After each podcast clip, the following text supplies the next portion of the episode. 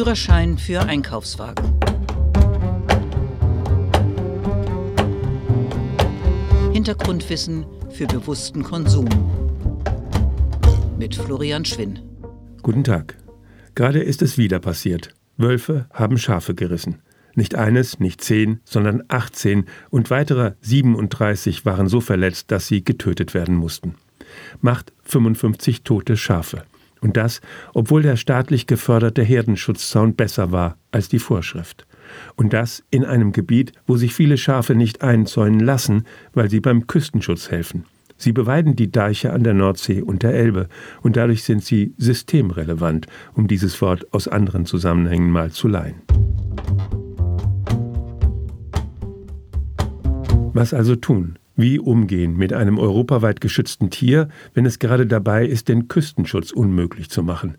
Und wenn es in anderen Regionen dabei ist, den Landschaftsschutz zu bedrängen und die Förderung von Biodiversität und Klimaschutz?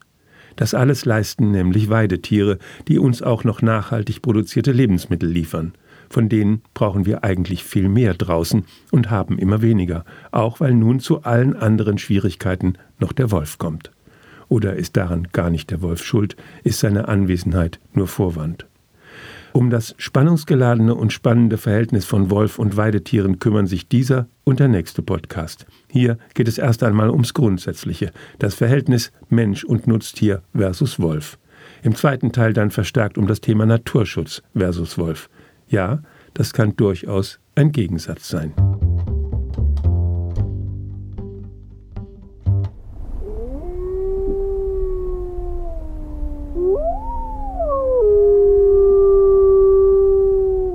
Schon mal gehört sowas? Ich meine, abseits von Naturdokus und Historien, Spiel- oder gar Horrorfilmen? Ich tatsächlich schon mal live und draußen, allerdings sehr weit entfernt. Das ist aber schon Jahrzehnte her und es war in den italienischen Abruzzen, wo die Wölfe nie ausgerottet worden sind.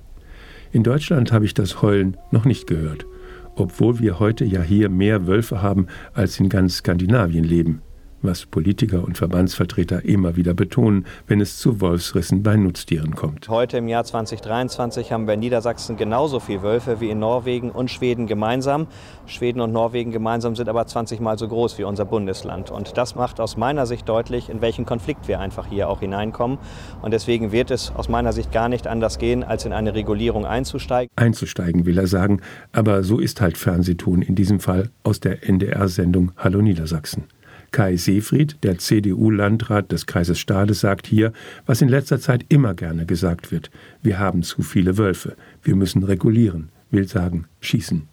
Was bei solchen Statements immer nicht gesagt wird, wir haben auch viel mehr Wild, also Beutetiere für den Wolf, als die skandinavischen Länder.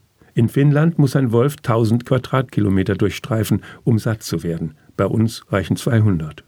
In den finnischen Wäldern wird halt keine Intensivlandwirtschaft betrieben, da gibt es weniger Futter für Rehe, Hirsche und Wildschweine.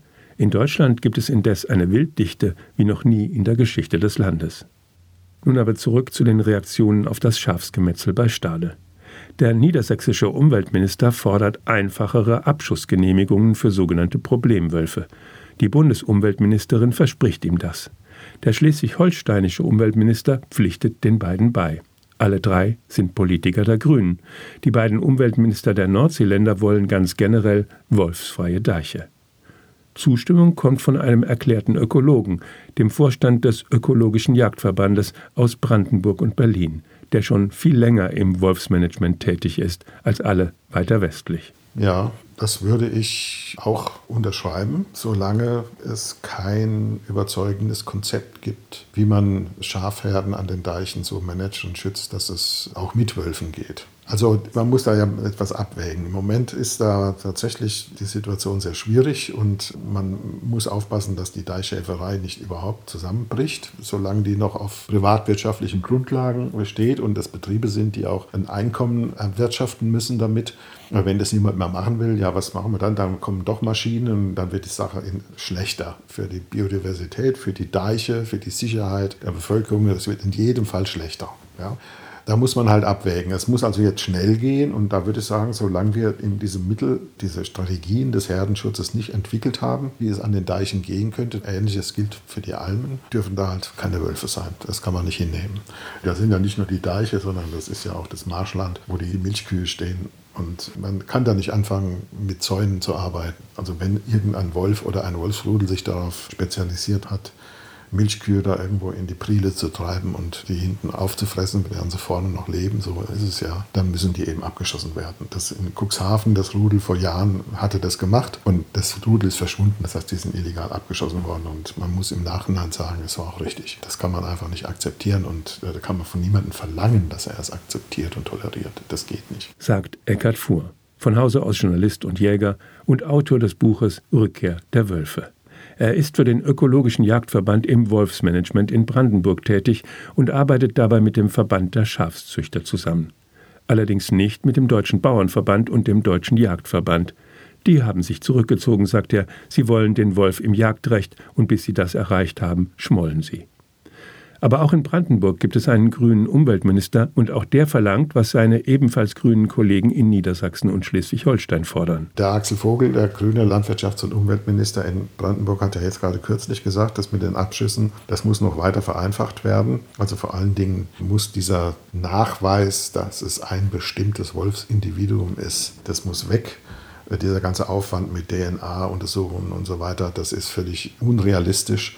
Und wenn der Wolf in der Herde ist, muss er geschossen werden können. Hat jetzt der NABU in Brandenburg dagegen protestiert, aber ich teile hier die Position ganz klar von Axel Vogel. Das muss einfacher werden. Wir werden in Zukunft auch mehr Wölfe schießen müssen. Schon seltsam, dass ausgerechnet die Ökopartei das Wolfsmanagement voranbringen will. Das bringt nämlich auch Abschüsse mit sich. Und die sind ein Ding der Unmöglichkeit für manche Naturschützer, die den Wolf über alles heben und dabei übrigens den Naturschutz aushebeln wie wir spätestens im nächsten Podcast zu Wolf und Weidetieren noch hören werden. Schauen wir aber doch erstmal zu den Herden, die der Wolf angreift und die deshalb geschützt werden müssen. Auch hier sind es Schafe, aber hier ist kein 28.000 Euro teurer Schutzzaun im Einsatz wie der im Landkreis Stade vom Wolf überwundene. Hier ist es ein einfacher Weidezaun, dahinter aber drei Herdenschutzhunde. Zwei weiße Marimano, die Hunde aus der italienischen Maremma und eine kaukasische Ovtschaka-Hündin. Große, kräftige Hunde, aufmerksam und einsatzbereit. Ich habe immer so die Einstellung, einerseits gehört der Wolf hier nicht her. Wir sind jetzt viele Jahre ohne ausgekommen und, und er macht uns ja auch in vielen Bereichen das Leben nur schwerer. Andererseits sage ich mir, solange er außerhalb meinen Zäunen bleibt, das ist wie mit dem Fuchs und dem Hühnerstall, solange er draußen bleibt, ist es mir egal. Wenn das, was ich an Aufwand betreibe, ausreicht, um mich zu schützen, dann soll er tun und lassen, was er will. Das ist so, so ein bisschen meine Einstellung. Schöner wäre natürlich, er wäre nicht da. Wir würden ruhiger schlafen und wir hätten es leichter. Nicole Salomo ist Schäferin im Wendland, im Landkreis Lüchow-Dannenberg. Sie beweidet mit ihren Schafen Ausgleichsflächen des Bergwerkes Gorleben, also Flächen, die das Atommülllager ankaufen musste, um den ökologischen Verlust auszugleichen, nicht etwa die Strahlenbelastung und schon gar nicht die atomare Gefahr, die lassen sich nicht ausgleichen, nach dem Naturschutzrecht aber sehr wohl der Flächenverbrauch. Solche ökologischen Ausgleichsflächen sind meist mit hohen Auflagen verbunden. Hier sind es Flächen in einer karstigen Heidelandschaft, die keinesfalls gedüngt werden dürfen, die aber unbedingt freigehalten werden sollen von Aufwuchs.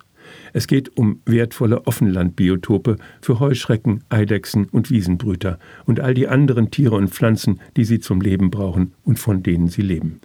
Nicole Salomo pflegt diese Landschaft mit zwei Schafherden und einer Herde Eseln. Die Esel deshalb, weil sie auch die Baumkeime verbeißen, die sonst die Landschaft zuwuchern würden.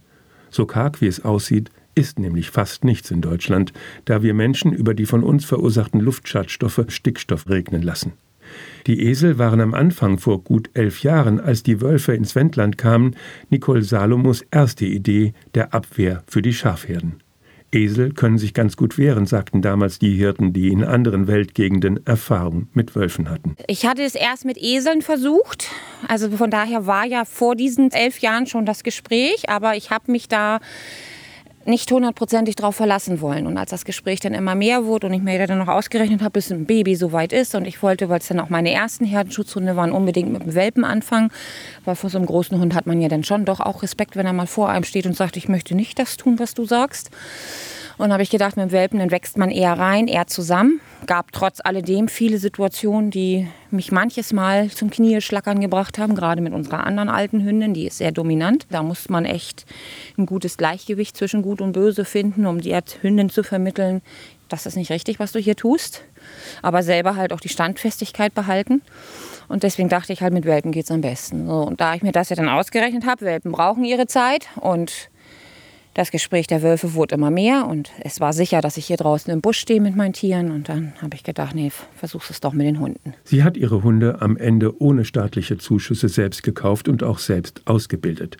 Sie arbeitet ihr Leben lang mit Hunden, auch ihre Eltern sind Schäfer und sollte sich nun vorschreiben lassen, welche Hunde sie kauft und sich einen Betreuer an ihre Seite bestellen für ihre und die Ausbildung der Hunde. Das wollte sie nicht.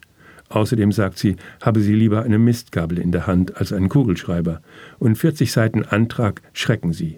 Also keine Zuschüsse, aber inzwischen neun aktive Herdenschutzhunde in drei Teams bei den drei Herden. Warum eigentlich immer drei Hunde? Ich habe auch schon nur zwei Herdenschutzhunde bei einer Schafherde gesehen. Und wenn drei Wölfe draußen vorm Zaun stehen? Wir sind unsicher. Wir sind total unsicher. Also ich habe lange und hart darauf zugearbeitet. Mein Ziel waren immer drei Hunde gerade weil ja auch einer davon immer meistens dann schon älter und betagter ist. Und es kann ja auch da mal einer ausfallen, dass man dann nicht gleich wieder nur mit einem Hund dasteht. Und ich habe mir einfach mal gedacht, wenn drei stehen, das ist schon eine Wand. Da muss ich dann schon auch ein drei- oder vierköpfiges Wolfsgrüppchen draußen wirklich überlegen, gehe ich da noch rein. Das ist einfach so die Hoffnung, auf die ich für die nächsten 10, 15 Jahre baue. Nicole Salomo gehört nicht zu den Schäferinnen, die davon erzählen können, wie traumatisch das Erlebnis ist, am Morgen die zerfetzten, toten oder schlimmer noch nur verletzten und leidenden Schafe auf der Weide vorzufinden. Aber sie ist nun auch nicht mehr ganz jung und überlegt sich, wie das mit ihr und ihren Hunden wohl weitergeht. So ein Hund lebt ja mal gerne 10, 15 Jahre. Da ist von den ersten Schafen, die er beschützt hat, schon lange keine Rede mehr. Auch diese Verantwortung für die neu hinzugekommenen Tiere neben den sowieso gebrauchten Arbeitshunden, den Border Collies, hat der Wolf gebracht. Meine Maßnahmen, toi, toi, toi, ich klopfe gerade ganz kräftig auf die Holzplatte, die nicht vorhanden ist, haben ausgereicht. Ich bete jeden Tag darum, dass sie weiter ausreicht, dass meine Hunde, wie gesagt, sie haben jetzt ein relativ junges Alter, mich noch zehn Jahre alle durchweg begleiten, also die meisten davon. Und ähm, dass das dann auch ausreicht, weil man macht sich ja letzten Endes auch Gedanken, wenn ich heute einen jungen Hund annehme und weiß, ich, ich höre in, in, in einigen Jahren auch wieder auf, wohin nachher mit dem Hund. Ne? Und da macht man sich ja auch Gedanken. Also ich würde mir auch wünschen, dass ich es mit meiner Arbeitsplanung schaffe, meine Hunde dann ähm, so weit zu haben, dass ich die letzten drei Alten, sage ich mal, mit auf den Hof nehme und sage, ihr kriegt hier jetzt euer Gnadenbrot. Also wie gesagt, toi, toi, toi. Aber es ist nicht zu unterschätzen mit den Hunden. Es sind auch nicht nur diese neun Hunde in unserem Betrieb gewesen, die wir jetzt hier haben. Wir haben auch mindestens diese Anzahl an Hunden nochmal wieder weitervermittelt, weil sie einfach für unsere Arbeit nicht tauglich waren. Aber das sieht man auch nicht am ersten Tag. Das sieht man teilweise erst nach zwei, drei Jahren. Da hat man sich mit dem Hund rumgeschlagen. Und die Lücke immer noch nicht richtig gefüllt. Also ich habe auch lange Zeit nur mit einer Schafsherde arbeiten können, weil ich einfach nicht genug Hund hatte, um meine Schafe zu sichern.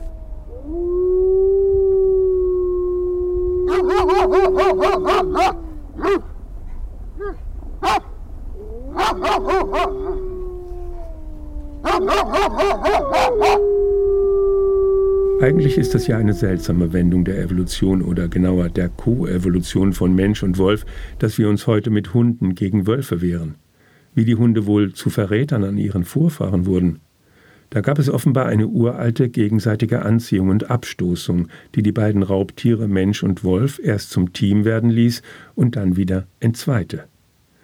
150 Jahre war der Wolf weg aus Deutschland. Jetzt ist er wieder da. Seine Einwanderung aus dem Osten ist eine Folge des Mauerfalls und des Zusammenbruchs der Sowjetunion und ihrer Vasallenstaaten. Das nur zur Erinnerung, denn durch den eisernen Vorhang des Kalten Krieges kam auch kein Wolf. Kenny Kenner, der in der Görde im Wendland ein Biohotel betreibt und als ehrenamtlicher Wolfsberater arbeitet, hält die ganze aufgeladene Diskussion über die Rückkehr des Wolfes für übertrieben, weil es eigentlich nur wenige Menschen gibt, die damit Probleme haben. Und denen könne geholfen werden. Die übrigens sind diejenigen, die er beraten soll. Der Titel täuscht natürlich, wir beraten keine Wölfe, sondern es geht um die Menschen. Es geht um die Rückkehr der Wölfe und um die Beratung der Weidetierhalter und der anderen Leute, die Fragen zum Wolf haben ums Monitoring und all diese Dinge, die damit zu tun haben. Und das mache ich. Das ist ehrenamtlich in Niedersachsen organisiert. Und ich kann etwas mehr machen, weil wir im Hotel natürlich auch den Wolf als Thema aufgenommen haben.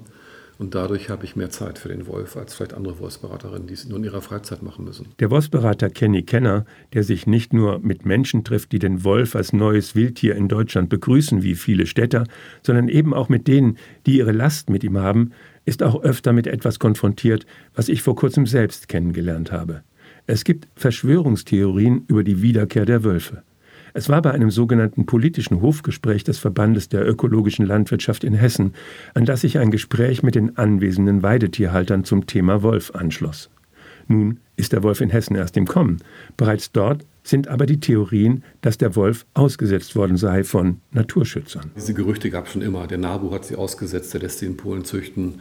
Das Absurdeste, was ich gehört habe, war, dass eine Wölfin in Thüringen vom Dominusplatz vom Hubschrauber aus abgeworfen wurde. Also es gibt da wirklich Geschichten über Geschichten und man, man wundert sich. Aber die Tierart Wolf ist für uns Menschen, es kommt nicht eine neue Eichhörnchenart wieder oder ein Hase oder sowas, sondern der Wolf ist besetzt mit ganz, ganz vielen alten Erfahrungen, Geschichten. Also allein, dass wir Hunde haben, hängt ja mit dem Wolf zusammen. Also seit 40.000 Jahren haben wir den Hund ja bei uns. Das heißt, zwischen Wolf und Mensch muss es mal was gegeben haben, was sich angezogen hat, sonst hätten wir keine Hunde. Und die lange Geschichte zeigt sich ja auch in früheren Religionen, die den Wolf ganz anders betrachtet haben, als es heute betrachtet wird. Das Christentum war für den Wolf nicht gut, zu sagen, da wurde er zum Bösen, zum Teufel deklariert. Und das führt natürlich dann, wenn so ein Tier wiederkommt wie der Wolf, zu Konflikten. Das war ja auch der Grund, warum ich gesagt habe, ich möchte da mehr machen. Ich möchte sozusagen mich da einbringen und dafür sorgen, dass eine Akzeptanz entsteht oder auch gehalten wird, damit die Wölfe wirklich hier neben und mit uns leben können. Und diese Argumente, wie ist ausgesetzt, man tut uns was an, das hängt ja ganz stark damit zusammen, wie man auf dem Land sein Leben empfindet. Das heißt, wir leben auf dem Land, wir sind von vielem abgehängt, auch wir hier. Öffentlicher Nahverkehr, wann fährt hier mal ein Bus? Nur wenn Schule ist, ein, zweimal am Tag. Ne? Viele andere Dinge. Das heißt, wenn man auf dem Lande lebt, hat man eh schon das Gefühl, wir sind sozusagen nicht wichtig, wir werden abgehängt. Und jetzt sollen wir auch noch mit dem Wolf zusammenleben, den uns irgendjemand aufgedrückt hat. Irgendjemand sind die da oben, ist die Politik, sind die Naturschützer, die, die den Wolf sozusagen gut finden, unter Schutz gestellt haben, oder die Städter, die mit dem Wolf nichts zu tun haben, die sich nur daran freuen, dass eine neue Tierart kommt. Und da läuft unterschwellig auch ein Konflikt Stadt-Land ab, der sozusagen schwer zu fassen ist. Und da ist der Wolf ja nur Symbol für etwas, was da stattfindet. Der Wolf als Katalysator. Das ist er übrigens auch für ganz andere Konflikte, zum Beispiel für die zwischen industrialisierter und nachhaltiger Landwirtschaft, nur in umgekehrter Wertigkeit. Die Rückkehr des Wolfes macht alles schwieriger, was nachhaltig wäre an Landwirtschaft. Das hat nämlich mit Tierhaltung im Freiland zu tun. Die Weidetiere befördern die Biodiversität und sorgen für mehr Humus im Boden, der Kohlendioxid speichert und also die Klimakrise aufhält. Und diese Weidetiere zu halten, macht der Wolf eben schwieriger und da, wo keine Schutzzäune gestellt werden können, vielleicht auch unmöglich. Dazu demnächst mehr hier im Podcast und im Blog. Um einstweilen bei dem zu bleiben, was die anfangs erwähnten drei grünen Landesumweltminister und die ebenfalls grüne Bundesumweltministerin versprochen haben, Wolfsmanagement, dazu sagt der Wolfsberater Kenny Kenner. Solange ein Wolf, sage ich mal, nur Herdenschutzprobleme macht, was ist denn, wenn ein Wolf mal auffällig wird Menschen gegenüber? Wer nimmt denn dieses Tier und wie? Ich wüsste nicht, wer es machen soll. Und von daher, ja, wir brauchen da ein System, das einfach effektiver ist und besser ist. Und auch, um Ruhe reinzukriegen bei den Tierhaltern, dass sie darauf verlassen können, wenn es doch zu viel Ärger gibt, dann wird gehandelt. Und zwar schnell und vom Gesetz abgedeckt und nicht irgendwie illegal und sonst wie. Es passiert ja sehr viel illegal, ne? nach dem Motto, ich kann mir nicht helfen, der Nachbar soll den Wolf irgendwie wegmachen und solche Geschichten laufen ja auch. Und da müssen wir raus. Ne? Wir müssen ein Wolfsmanagement haben, das wirklich managt das nicht nur dafür sorgt, dass es irgendwie so eine Beruhigungspille gibt, sondern es muss wirklich aktiv sein, es muss auch was machen können. Und das haben wir noch nicht. In keinem Bundesland. Wolfsmanagement fordern auch Bauernverband und Jagdverbände. Sie wollen den Wolf ins Jagdrecht aufnehmen. Das ist schon in mehreren Bundesländern erfolgt, hat aber natürlich nichts am Schutzstatus des Tieres verändert. Ein Tier unter Naturschutz genießt dauerhaften Jagdschutz, ob im Jagdrecht oder nicht. Andererseits sagt der Jäger Eckhard Fuhr, der explizit dagegen ist, dass der Wolf ins Jagdrecht aufgenommen wird. Wir müssen schießen, aber wir müssen die richtigen schießen. Also das hat gar keinen Zweck, jetzt nach irgendwelchen Quoten oder nach irgendeiner festgesetzten Obergrenze, wie soll man die festsetzen, wer soll die festsetzen, zu jagen, weil das an dem Schadensdruck und an den Risiken für die Weidetierhalter überhaupt nichts ändert. Ich glaube, das haben inzwischen die Schafzuchtverbände auch kapiert. Also der Brandenburger Schafzuchtverband, mit dem wir ja da im Wolfsmanagement eng zusammenarbeiten, als einzigen landwirtschaftlichen Verband. Die anderen, der Bauernverband und der Jagdverband sowieso, haben sich ja aus dem Wolfsmanagement in Brandenburg zurückgezogen. Die schmollen bloß noch, die trotzen und äh, sagen, wir machen da nicht mit. Die Schäfer haben immer mitgemacht und es gab jetzt gerade eine Veranstaltung, wo sich alle deutschen Landesschafzuchtverbände zusammengesetzt haben zum Thema Abschüsse und Bejagung und so weiter. Und der Bauernverband wollte dass die Landesschafzuchtverbände einhellig sagen, wir wollen, dass der Wolf jetzt endlich bejagt wird. Und das haben sie eben nicht gesagt, weil sie nicht alle, aber doch ein erheblicher Teil dieser Leute sieht, dass das Augenmischerei ist. Was wäre also Wolfsmanagement? Es wäre eine Organisation, eine Einrichtung, Behörde, die sich um die Probleme kümmert, die die Wölfe bereiten und die dann auch zugreift und zugreifen kann, wenn diese Probleme überhand nehmen. Was im Einzelfall Abschuss bedeutet. Aber das, sagt Eckhard Fuhr, ist alles andere als einfach. Wir hatten hier in Brandenburg, das war ja einer der wenigen Fälle, äh, wo dann tatsächlich diese Regelung griff, dass Wölfe, die mehrfach in ordentlich geschützte Herden einbrechen, abgeschossen werden. Das war ein Wolf, der ist über den ordnungsgemäßen Zaun immer wieder drüber gesprungen. Also dann zweimal, dann kam die Abschussverfügung. Und das wurde dann an einen Dienstleister vergeben, der Auftrag, weil der örtliche Jagdpächter da auch gesagt hat, ja, hat er keine Zeit und so und so weiter. Dann haben sie es an Dienstleister. Die haben also dann immerhin mal dafür gesorgt, dass wirklich jede Nacht, also von Sonnenuntergang bis Sonnenaufgang, mindestens einer, meistens zwei Leute an der Herde waren, mit Waffen. Es ist nichts passiert. Also der Wolf hat das irgendwie gemerkt. Da gab es also Ruhe, es gab es keinen Riss. Es gab, war eine Nacht, wo irgendwie organisatorische Panne war, wo einer nicht konnte. Da war einer ohne Yachtschein an der Herde, der hatte bloß die Brillerpfeife dabei. War der Wolf wieder drin. Die Abschussverfügung erging irgendwann im Juli und geschossen worden ist der Wolf dieses Jahr, glaube ich, im März. Und in diesen sieben, acht Monaten hat er über 60 Mal zugeschlagen. Immer an dieser einen selben Herde, wenn niemand da war. Das wurde dann sehr teuer, weil das wird ja bezahlt, da wird ja nach Stundensatz bezahlt. Dann hat das Landesamt für Umwelt, nachdem die ganzen Bemühungen fruchtlos geblieben sind, gesagt, na gut, jetzt versuchen wir es doch nochmal mit den örtlichen Jägern. Die haben dann sich dazu bereit erklärt und haben dann aber auch ein halbes Jahr lang nichts ausgerichtet. Und dann kam ein Abschuss, das war eher ein Zufall. Dann war es der falsche, was allerdings nicht schlimm war. Das ist ja abgedeckt von der Verfügung und dann wenige Tage später der richtige. Und dann war auch Ruhe im Karton, gab es keine Schäden mehr an dieser Herde.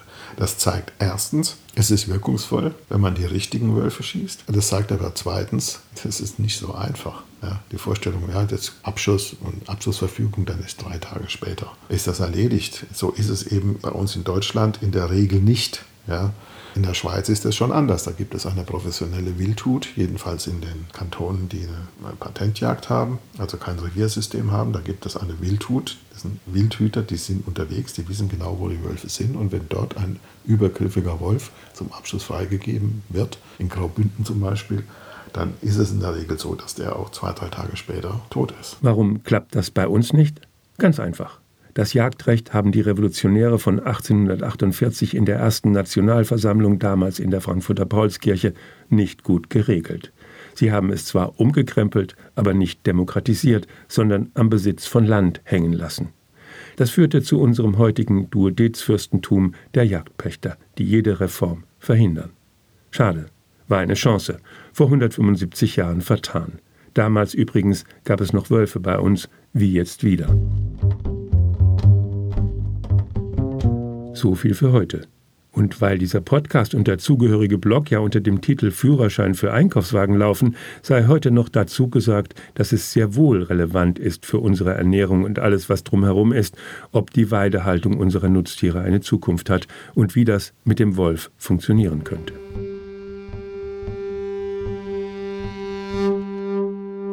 Das war's für dieses Mal. Fortsetzung folgt. Und zwar immer am ersten Donnerstag im Monat. Dann erscheint der Podcast auf florianschwinn.de beim Overton Magazin und an den üblichen Fundorten bei Spotify und Co. Mails mit Kommentaren, Kritik und Wünschen, aber ohne Werbung bitte gerne an post.florianschwinn.de. Und die schriftliche Fassung wie immer im Blog, dort dann auch mit weiterführenden Links. Führerschein für Einkaufswagen.